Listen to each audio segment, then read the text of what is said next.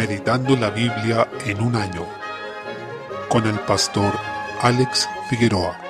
Día 19, mes 8, Esther capítulo 4. Ante la conspiración tramada por Amán, por la cual el rey Asuero había decretado la eliminación de todos los judíos, Mardoqueo hizo gran lamentación, lo que fue replicado por los judíos en todos los rincones del imperio. Este clamor llegó a oídos de Esther, quien se enteró de lo que sucedía. Se destaca la piedad y valentía de Esther al prometer que ella iba a interceder por su pueblo. Vemos en las escrituras que la valentía no tiene que ver con la ausencia total de algún tipo de temor, sino con vencer ese temor creyendo en las promesas y en el cuidado que el Señor tiene de nosotros. Esther sabía que peligraba su vida si es que ella intercedía por su pueblo ante el rey sin haber sido llamada antes por él. Hizo saber esto a Mardoqueo, quien exhortó a Esther a que tomara este riesgo. Se puede ver que Mardoqueo también reflejaba gran fe en el Señor, ya que él sabía que Dios iba a guardar a su pueblo. Dice en el versículo 14, Respiro y liberación vendrá de alguna otra parte para los judíos, mas tú y la casa de tu padre pereceréis. Y quién sabe si para esta hora has llegado al reino. Así, por una parte, Mardoqueo sabía que el Señor iba a preservar a su pueblo, porque él tiene que cumplir sus promesas, no porque Dios esté atado, sino porque Él es fiel y veraz, y si dice algo, lo cumplirá. Por otra parte, confió en que el Señor gobierna los corazones, la historia, los imperios y los reyes, sobre todo trono y autoridad. Por tanto, si Esther había llegado allí, lo más evidente es que el Señor la había puesto para esa hora, precisamente. Esther entonces fue convencida y dijo, si perezco, que perezca, en el versículo 16. Allí notamos su arrojo y valentía bíblicamente hablando. Una mujer ejemplo, no solo para para quienes tienen su mismo sexo, sino también para los varones, sobre esa valentía bíblica que se basa en la confianza en las promesas de Dios y también en saber que la obediencia a Dios es lo más importante sobre todas las cosas. Dos aplicaciones más. La confianza en las promesas de Dios no nos debe llevar a la pasividad, sino a actuar y tomar medidas concretas en la dirección de esas promesas, como vemos aquí. Por otra parte, debemos considerar la esfera en la que nos movemos, ya sea en nuestro trabajo, estudios, familia y vecindario, como un lugar donde Dios nos ha puesto para obedecer su palabra y serle fieles allí, dando testimonio de él a quienes nos rodean. Capítulo 5. En los versículos 1 al 8 se evidencia que este libro se va desarrollando en torno a banquetes. El primero de ellos fue cuando la reina Basti rechazó ir ante la presencia del rey Asuero, y eso dio lugar a todo lo que prosigue. Y luego tenemos este banquete donde Esther invitó a Amán y al rey para comentarles cuál era su petición, porque ella, como vemos, entró en el aposento del rey y él no ordenó su muerte, sino que preservó su vida. Dice en el versículo 2, ella obtuvo gracia ante sus ojos. Desde el versículo 9, Amán creía que este banquete iba a ser para su exaltación. Estaba envanecido. Recordemos que él no tenía temor de Dios, puesto que quería exterminar al pueblo del pacto, lo que evidenciaba que él no tenía fe en el Señor como Dios soberano sobre el mundo. Así, Amán se jactó ante sus enemigos y ante su esposa, y mientras él creía todo esto, el Señor, por otra parte, estaba orquestando todo para que su pueblo fuera protegido y resguardado, y la propia trampa de Amán se volvería en su contra. Capítulo 6. Dios hizo que esa misma noche el rey tuviera insomnio. En ese contexto ordenó a sus servidores que le trajeran las memorias y crónicas de su pueblo para que las leyeran en su presencia, donde estaban anotados los hechos más importantes del reino. Justamente ahí estaba escrito que Mardoqueo había denunciado la conspiración de Victán y Teres contra Asuero. Entonces el rey se dio cuenta de que este hombre no había sido honrado como debía serlo por este acto de lealtad. Providencialmente, Amán había venido al patio exterior de la casa real y el rey lo hizo entrar para preguntarle cómo podía honrar a un hombre que debía ser puesto en alto. Y Amán, creyendo que la honra era para él, imaginó los mayores honores posibles, pero eran para Mardoqueo, su enemigo. Desde el versículo 10, finalmente, Amán, quien quería eliminar a Mardoqueo y a todo su pueblo, es el que termina honrando a Mardoqueo como a un hombre que debe ser exaltado por el mismo rey y por todos sus súbditos. Este hecho llega a ser casi humorístico, similar a una comedia. Notemos cómo el Señor gobierna sobre todas las cosas, aún en estos detalles que llaman nuestra atención porque tienen una especie de humor en todo lo que ocurre aquí. Por otro lado, vemos que la misma mujer de Amán, llamada Ceres, le dijo que si Mardoqueo era de los judíos, entonces de cierto Amán iba a caer ante él. En esto hay un testimonio del poder de Dios en medio de los pueblos. Capítulo 7. Por último, Esther puso en evidencia a Amán acerca de su conspiración y sus maquinaciones, lo que demostró mucha valentía de parte de ella, siendo la reina sustituta de Basti, quien había sido depuesta de su cargo por rebelión, lo que implicaba que Esther quedaba en una posición de ser observada y probablemente con una mayor crítica sobre las acciones que ella pudiera emprender. Además, estaba con un decreto en contra de su pueblo que permitía la eliminación total de ellos, y debía acusar a un hombre que gozaba de prestigio ante el rey. Sin embargo, el Señor fue con ella y dispuso todo para que pudiera interceder por su pueblo en ese momento, acusando al enemigo que los quería exterminar. Así es como Amán terminó siendo colgado en la misma horca que él había levantado para Mardoqueo. Recordemos que quien es colgado de un árbol o de un madero es maldito, como dice Deuteronomio 21:23. El caso de Amán nos recuerda las palabras de la Escritura: El que cava foso caerá en él,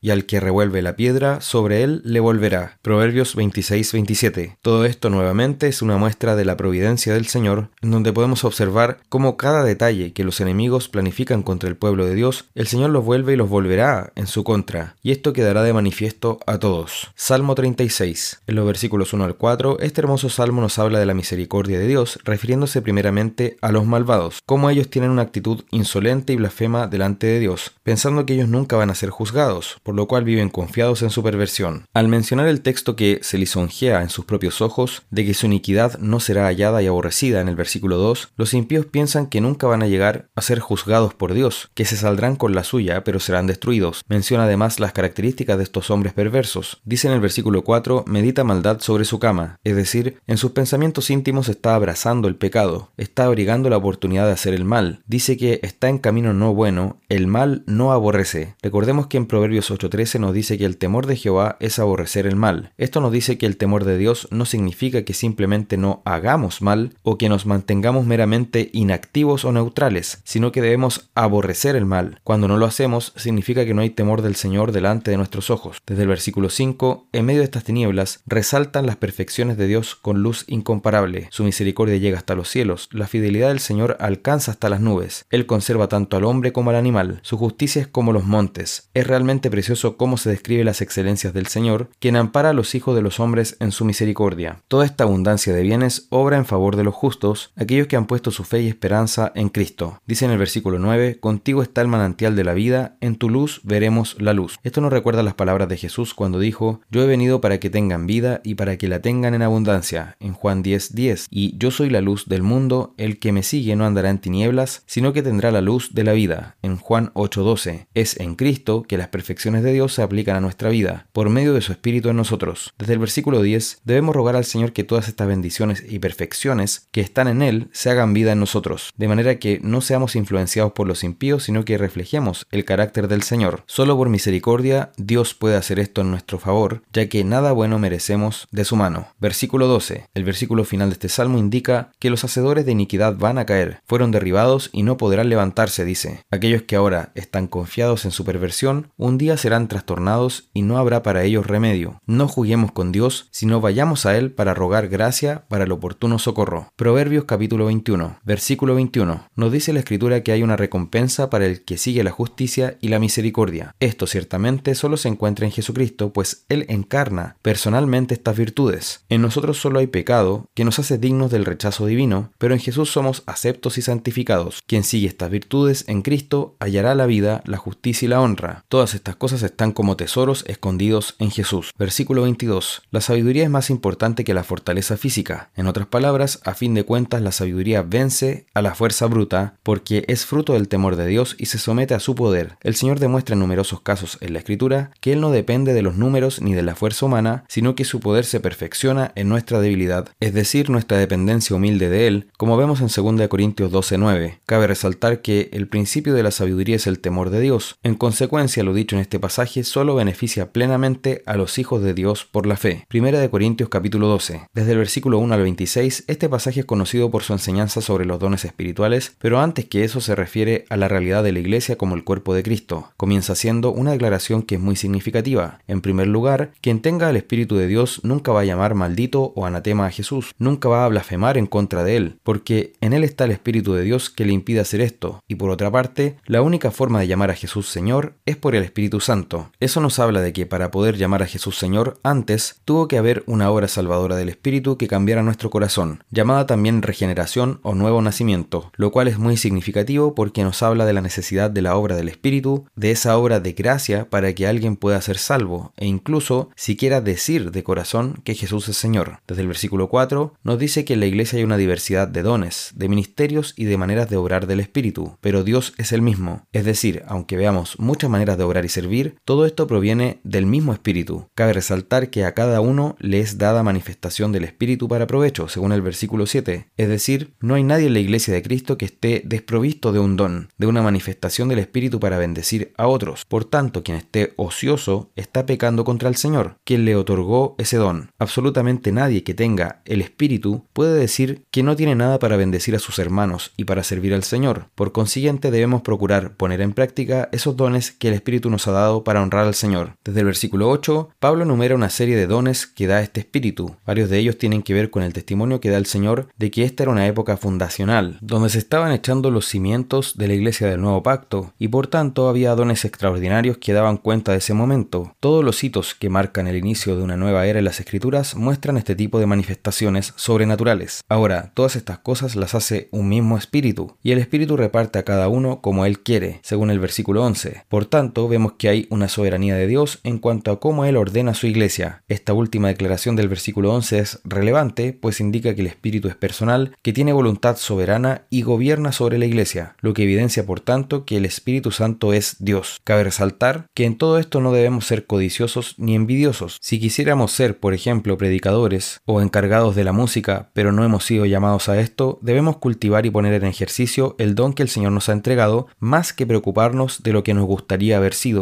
Desde el versículo 12, tal como el cuerpo es uno pero tiene muchos miembros, así también es con el cuerpo de Cristo, donde es Dios quien ha colocado a los miembros cada uno en el cuerpo como Él quiso. Él es soberano de cómo nos puso. Si nos hizo mano, estemos contentos y agradecidos con ese privilegio, porque otro fue hecho pie y otro fue hecho ojo. Por tanto, no codiciemos otros lugares, sino sirvamos donde Dios nos ha puesto, y allí seremos útiles, y a la vez reconozcamos los dones que el Señor ha dado a nuestros hermanos. Recordemos que Dios no se fija en lo visible que es un don, sino en la fidelidad del creyente al usarlo. Eso es fundamental que sea entendido. Lo importante es ser fieles al usar ese don recibido, aunque nadie nos vea ni nos aplauda, aunque no quedemos en libros de historia o en videos o en algún registro humano, estamos en el libro de la vida y es el Señor que nos ha hecho miembros de su cuerpo. También es importante lo que menciona en el versículo 13, que por un solo espíritu fuimos todos bautizados en un cuerpo, sean judíos o griegos. Notemos que no hace distinción y nos reúne en un solo cuerpo. Por tanto, hacer separación como si estuviéramos en dos tratos separados, como si Dios tuviera un tipo de trato con los judíos y otro con los gentiles, donde los judíos se consideran un pueblo y la iglesia otro, eso es negar la escritura, y lo vemos acá con claridad. Otra cosa que niega este versículo es que el bautismo del Espíritu sea algo que viene después de la conversión, como si fuera una experiencia que solo algunos creyentes viven y otros no. Eso es falso. Acá vemos que todos fuimos bautizados en un mismo espíritu, en un cuerpo, y a todos se nos dio a beber de un mismo espíritu. Por tanto, cuidado con esas doctrinas que no son escriturales. En resumen, en los versículos 3 al 11 se destaca la diversidad de dones, pero que son producidos por un mismo espíritu, de modo que nadie puede jactarse de lo que tiene como si fuera un mérito o virtud propia, sino que es el espíritu el que ha repartido según su voluntad soberana. Por otro lado, en los versículos 12 al 26 se destaca la unidad del cuerpo, pero al mismo tiempo el hecho de que está compuesto por varios miembros. Por tanto, ninguno puede menospreciar a otro como si fuera menos importante, ni se debe envidiar a otros como si sus funciones fueran mejores, porque todos los órganos del cuerpo cumplen funciones que son necesarias para los demás y los benefician. En consecuencia, lo que importa es ser fieles allí donde el Señor nos ha puesto, usando el don que nos dio y preocupándonos los unos de los otros. Ese es el mensaje de esta sección hasta el versículo 26. Si un miembro padece, todos los miembros se duelen. Si un miembro recibe honra, todos los miembros no se envidian, sino que se gozan. No son indiferentes, sino que hay preocupación de unos por otros. Y todo esto porque somos un cuerpo y es el Señor quien a través de su Espíritu y por la muerte de Cristo nos ha puesto en este cuerpo como Él quiso.